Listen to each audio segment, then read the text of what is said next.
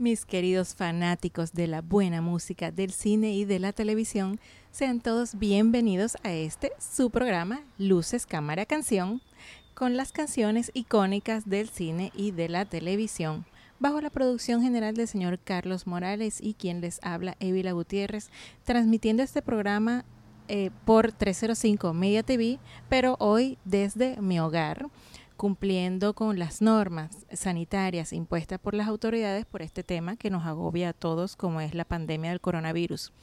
Sabemos que este es un momento bastante crítico, bastante difícil para todos nosotros y nuestras familias.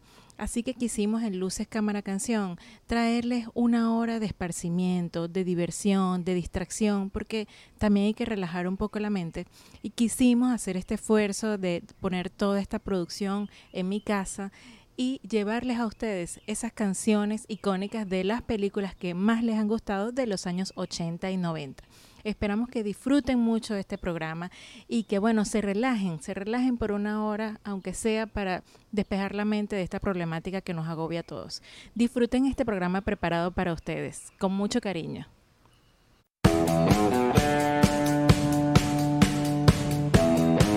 primera canción que les traigo es de una película del año 1984, famosísima porque se trataba de tres amigos parapsicólogos que los habían expulsado de una universidad porque ellos tenían unas prácticas poco ortodoxas de, tratar algunos problemas y ellos decidieron montar un negocio. ¿Cuál negocio fue este? Cubrir la ciudad de un sistema de seguridad contra qué? Contra fantasmas. ¿Saben de qué película les estoy hablando, verdad? Les estoy hablando de Casa Fantasmas del año 1984, protagonizada por Dan Aykroyd y Harold Ramis. Dan Aykroyd no solamente protagoniza esta película, sino que también la escribe. Y la escribe porque su bisabuelo en los años, eh, su tatara, tatara, tatarabuelo en los años 800, eh, tenía una granja. Por esa granja pasaban muchas personas y contaban sus historias de paranormales y él las anotaba en un diario y las llevaba. Y eso de generación en generación se fue transmitiendo y él tenía esa inquietud. Cuando ya se hace famoso y está en los años 70 siendo comediante en Saturday Night Live, él dice, oye, yo voy a, a traerme esas historias de mis abuelos y las voy a contar en una película. Y así empieza la historia de Casa Fantasmas, esa película que usted tanto disfrutó y que hoy se la traemos acá en Luces Cámara Canción. Vamos a escuchar este tema para que ustedes recuerden esta película y luego les voy a traer los datos curiosos como de costumbre aquí en su programa Luces Cámara Canción.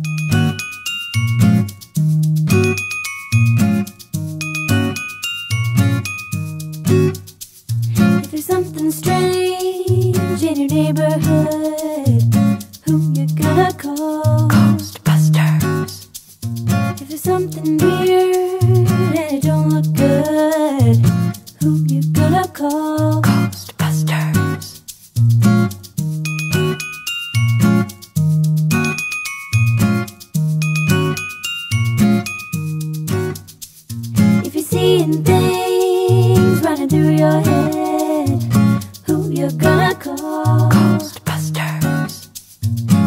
Invisible man sleeping in your bed. Who can you call?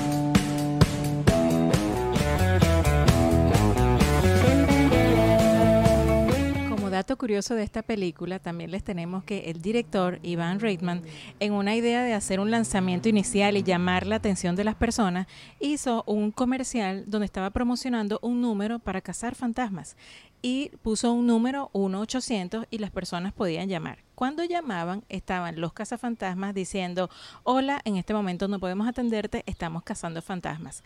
Bueno, recibieron tantas llamadas que eran casi mil llamadas por hora las 24 horas del día por seis semanas. Imagínense cómo colapsó ese número. Como otro dato curioso, también te compartimos que las escenas filmadas no fueron en la mayoría guionizadas. Más que todo fueron improvisadas sobre todas las escenas que contaban con la participación de Bill Murray. También Harold Ramis, quien es escritor de la película, decidió meterse como actor porque no conseguían una persona adecuada para el papel y él dijo, bueno, la mejor persona para hacerlo soy yo mismo.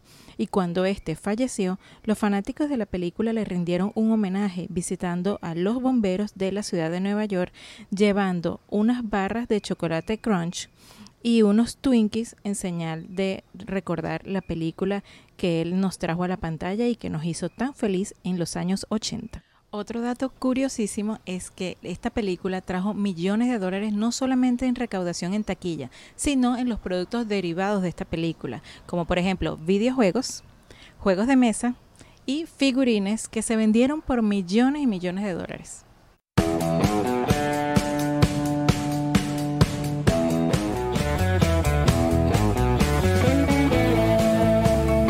Siguiente película que le traemos hoy acá en su programa Luces, Cámara, Canción también es del año 1984, pero con una temática un poco distinta tenemos una alcaldesa que es recién elegida y ella se da cuenta que hay pocos oficiales de policía porque nadie quiere aspirar a esos cargos. Entonces ella decide lanzar una norma que no va a haber exclusión ni por raza, ni por estatura, ni por condición física, ni mental, con lo cual cualquiera que quiera puede ir a concursar para aspirar a un cargo de policía. ¿Qué pasa? Que allí se encuentra con que muchos ex delincuentes quieren ingresar y hay unos que les ofrecen que si se ponen a estudiar para ser policías pueden salir de la cárcel.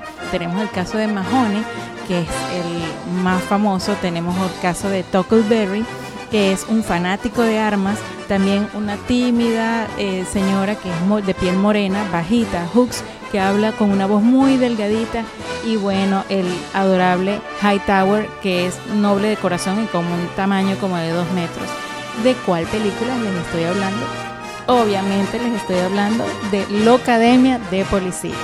Hay una escena muy famosa que seguro cuando escuchen la canción que les traemos hoy se van a recordar la escena y obviamente van a recordar esta película.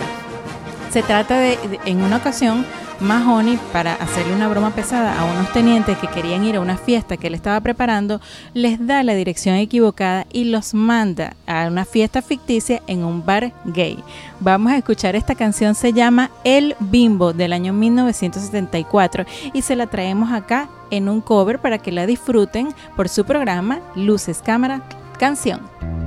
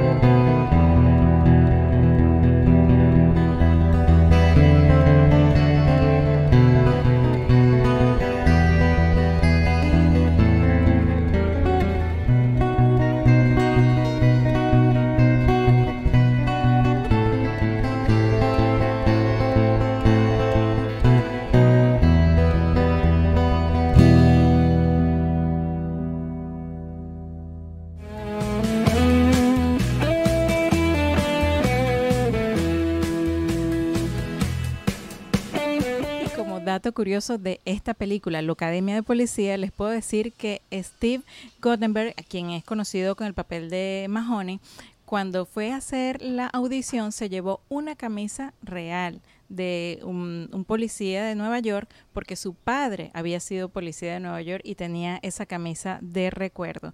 Bill Clinton vio esta película más de seis veces en solo un día. Lo dijo así en una entrevista porque es una película que lo hacía relajarse y compartir en familia.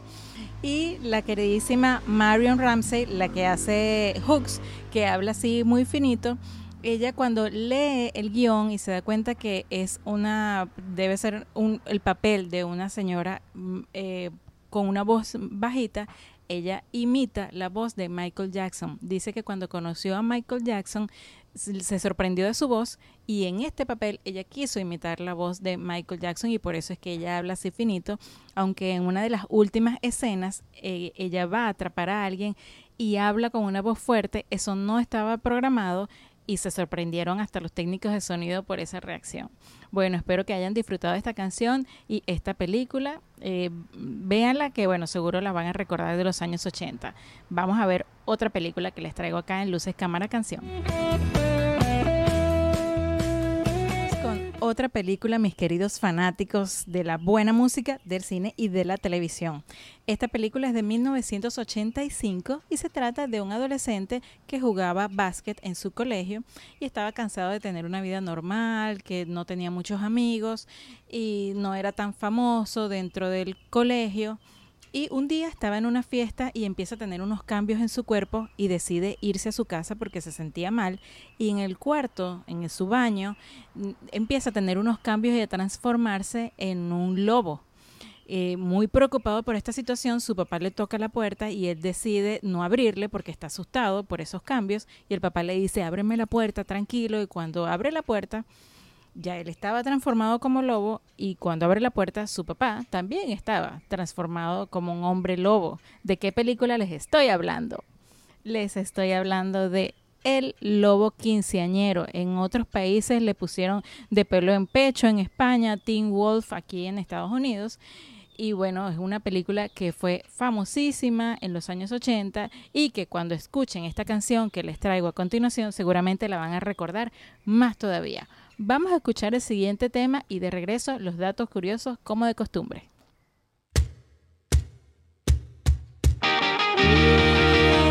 If everybody had an ocean across the USA, then everybody'd be surfing like California, yeah. You see them wearing the baggies, Harashi sandals too. A bushy, bushy blonde hairdo, surfing USA. You'll catch him surfing at Gales Hall, Victoria County Line, Santa Cruz and Treasure, Australia Narrow Pass, all over Manhattan and down the Heaney Way. Everybody's got surfing, surfing USA. Yeah, we be planning our move. We're gonna take real soon.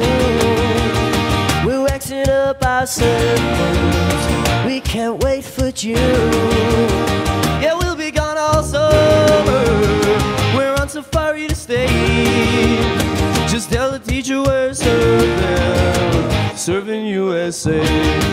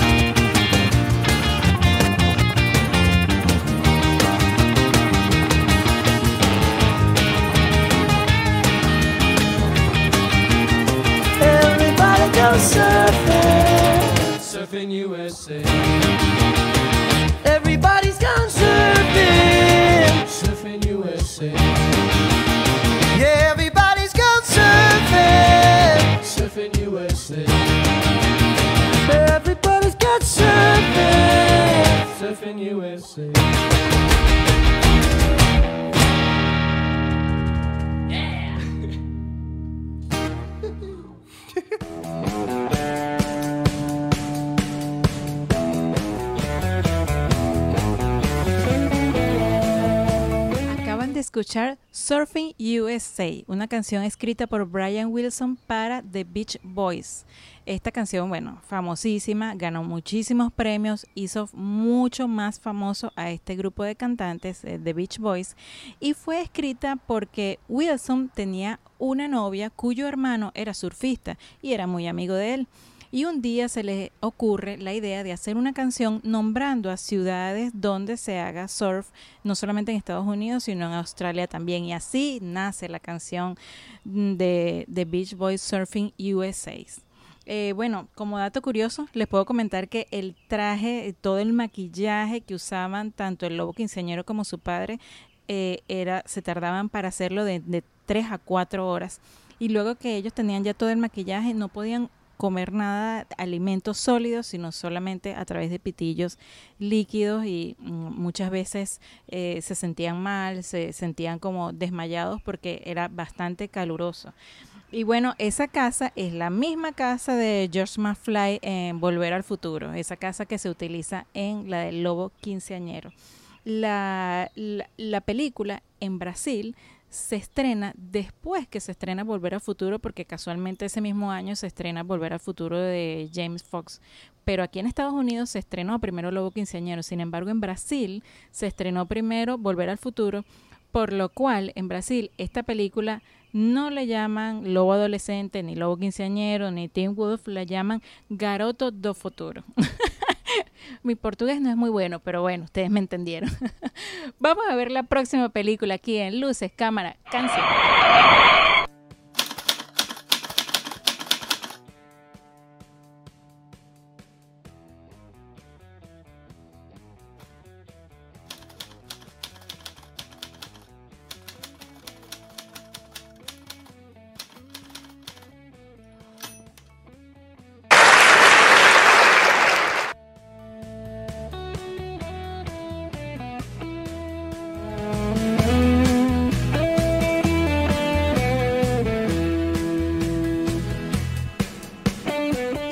Nuevamente a los años 80 para traerles la próxima película de la cual vamos a hablar y la canción que usted va a disfrutar. Esta película del año 1984 trata de un niño que era un poco tímido y sufría de acoso escolar por parte de algunos compañeros. Un día eh, va corriendo porque tiene el temor de que lo ataquen los compañeros y se mete en una librería. El dueño de la librería le dice no vayas a leer este libro que porque le llama la atención el libro se llama La historia sin fin porque este te puede atrapar es misterioso. Y bueno obviamente que a él le llama la atención y se lleva el libro dejándole una nota al, al dueño de la librería que se lo va a devolver y bueno, va corriendo al ático del colegio donde él estudia, se encierra allí y empieza a leer ese libro fascinante que le trae una historia que lo envuelve y que no solamente lo envuelve a él, cuando lo lee, envuelve al espectador, a nosotros, y que bueno, y que todavía hoy en día, más de 30 años después, estamos todavía recordando esa película cuando escuchamos la siguiente canción que les voy a traer aquí en su programa Luces, Cámara, Canción.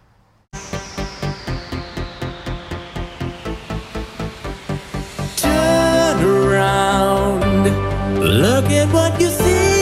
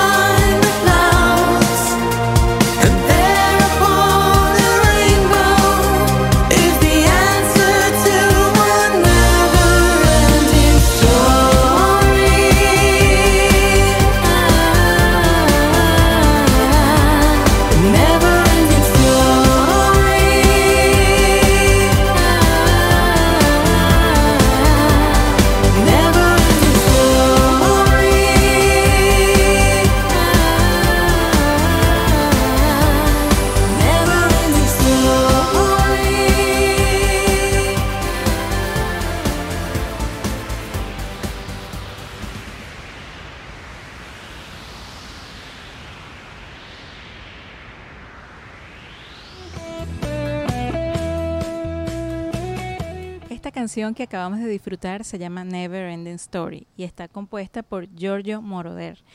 Eh, es interesante porque esta canción no sale en la película en su versión para Alemania. Esta película fue hecha entre Alemania y Estados Unidos.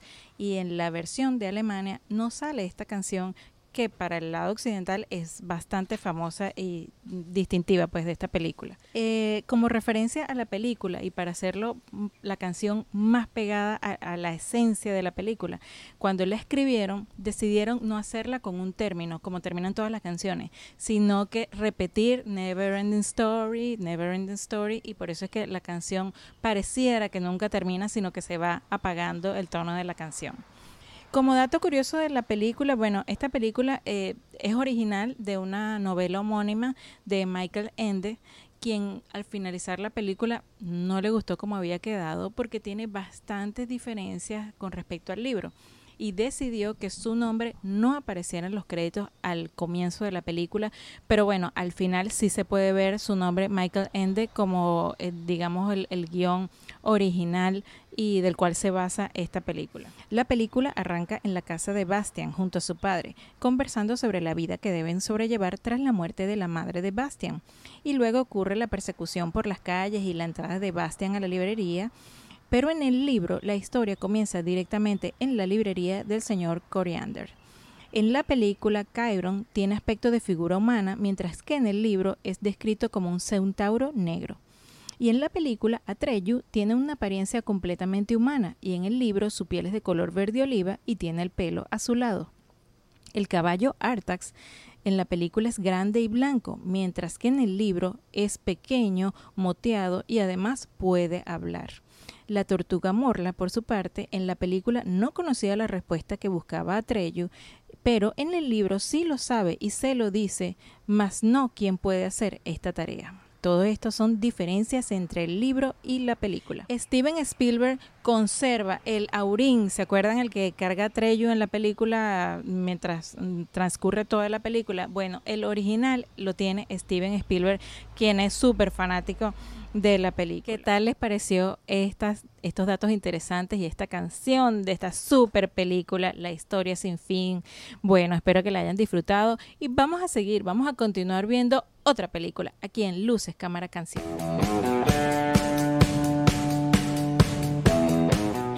Nos vamos ahora al año 1999, cuando un multimillonario que estaba cansado de poder comprar todo lo que quisiera y de tener a todas las mujeres a sus pies, bueno, decide por pasatiempo robar una obra de arte en un museo y bueno, burlar todas las la seguridad que había en el museo. Se roba un cuadro de Monet y hay una detective que sospecha de él y tiene la misión de recuperar la obra de arte sea como sea y ellos terminan involucrados sentimentalmente y la película tiene un desenlace maravilloso. ¿De qué película les estoy hablando? Les estoy hablando de Thomas Crown's Affair del año 1999, protagonizada por Chris Brosnan y René Russo. Esta película tiene una particularidad. Ella es de los años mm, de la década de los 90 y la canción es de la década del 60. Fue escrita en el año 1965 y utilizada en esta película como en muchas otras, pero esta película volvió a catapultar esta canción que se llama Cinnamon y fue escrita por Nina Simone. Vamos a disfrutar de este cover de esta canción y de regreso datos curiosos de la película y de la canción, lo que usted quiera escuchar aquí en Luces, Cámara, Canción.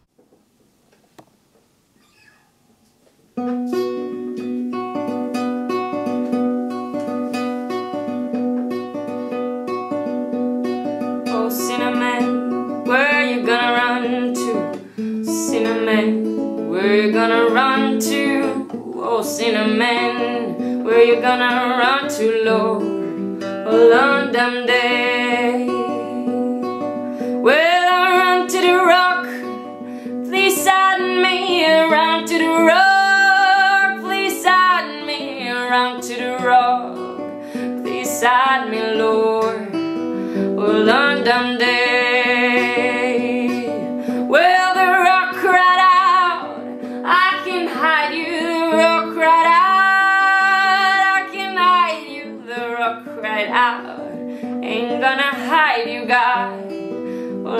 I'm there.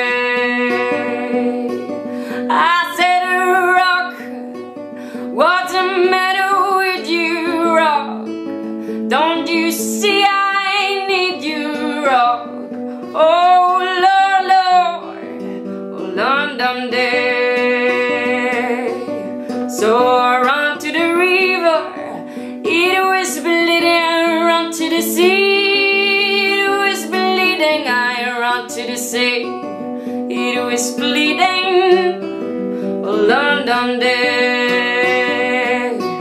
So I run to the river, it was boiling, I run to the sea, it was boiling, I run to the sea, it was boiling.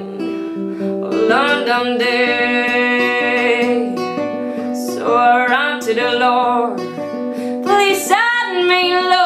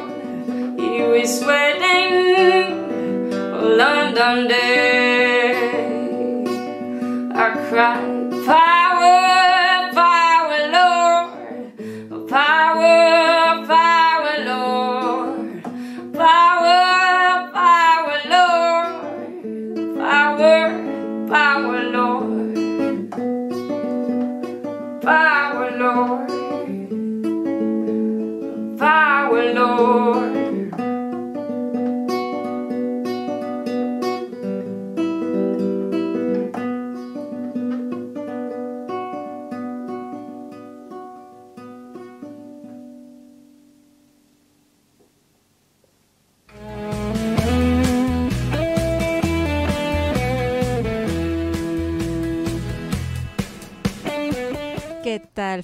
¿Disfrutaron de esta canción? Bueno, esta, esta canción fue colocada en la escena donde Thomas Crown devuelve la, la pintura que había robado y le colocan el pedacito de la canción de que dice, oh pecador, ¿a dónde vas a correr?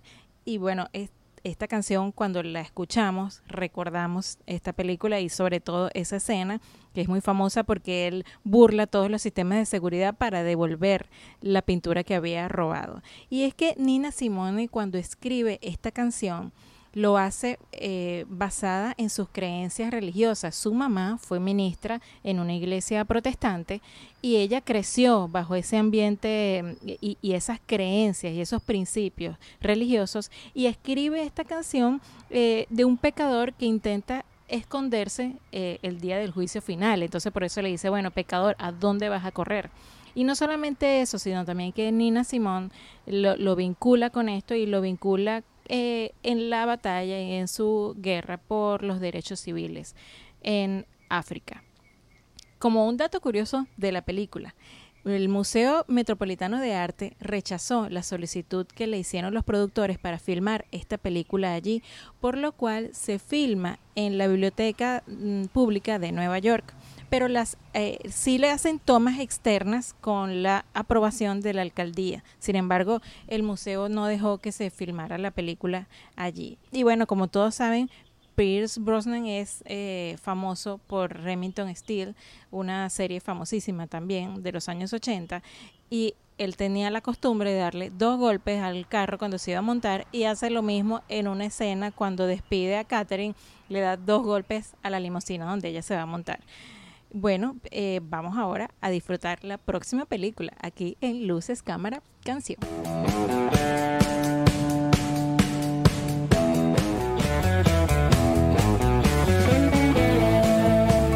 Vamos con la última película del programa de hoy.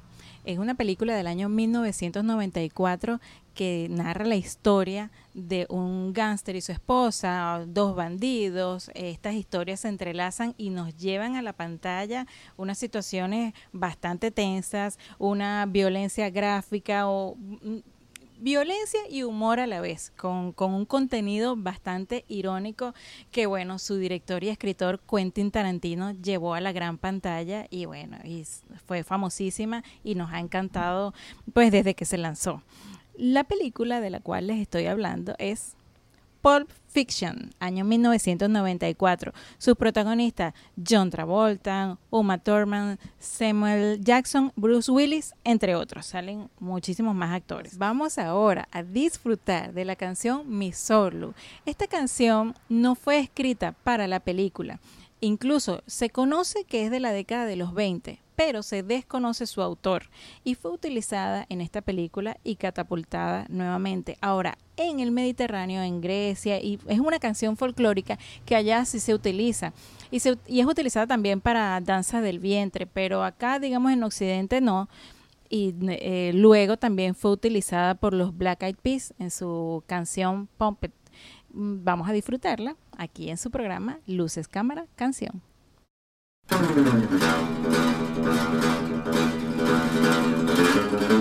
you.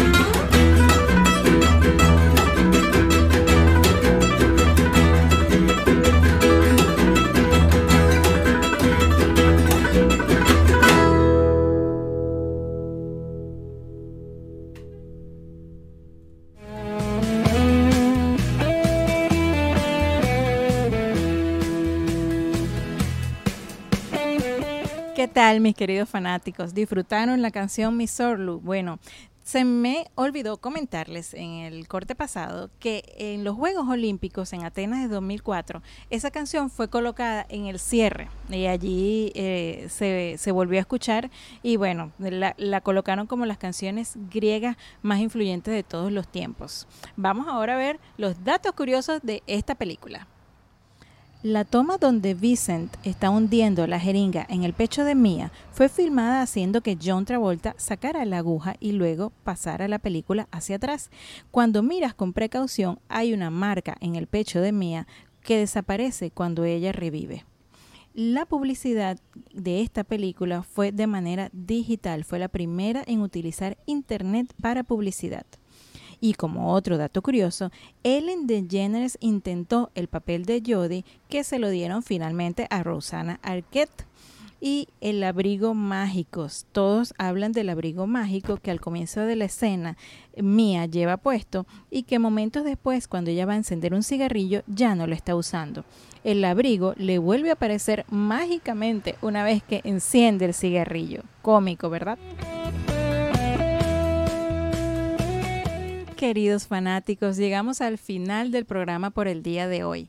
Esperamos que lo hayan disfrutado y que en este momento que todos están en casa cumpliendo las normas de seguridad por esta situación del coronavirus, lo hayan disfrutado, haya sido de provecho para ustedes, se hayan relajado por esta hora de entretenimiento que quisimos llevar a sus hogares bajo la producción general del señor Carlos Morales y quien les habla, Evila Gutiérrez. Como siempre, un placer para mí estar con ustedes no salgan y síganos en nuestras redes que vamos a tratar de seguir llevándoles entretenimiento a través de la, eh, la cuenta de Instagram, Luces Cámara Canción, el mm, YouTube. Luces Cámara Canción también y por supuesto 305 Media TV que hace posible todo esto para ustedes.